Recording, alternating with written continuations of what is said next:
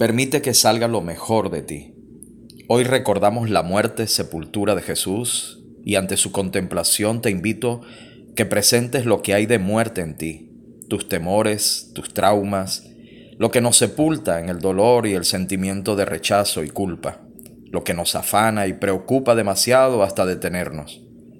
Presentémoslo al Señor porque hoy nos hace libres y nos salva de ello porque fuimos crucificados juntamente con Él para despertar a su nueva vida. Él está en nosotros y cada batalla diaria podemos vencerla porque su luz se renueva en nosotros.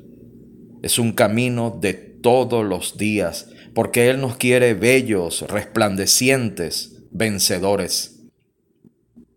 Cada día debemos salir de la sepultura de lo que nos sepulta. Reconocer nuestra debilidad nos hace despertar a su poder, al poder de la resurrección en nuestras vidas. No es por la vía de la culpa y de la autoflagelación el camino de vida que en Jesús ahora tenemos.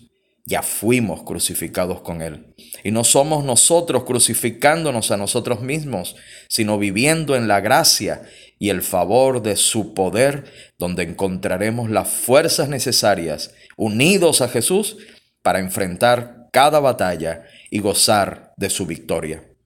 Ofrézcanse, dice Romanos, ustedes mismos a Dios como quienes han vuelto de la muerte a la vida.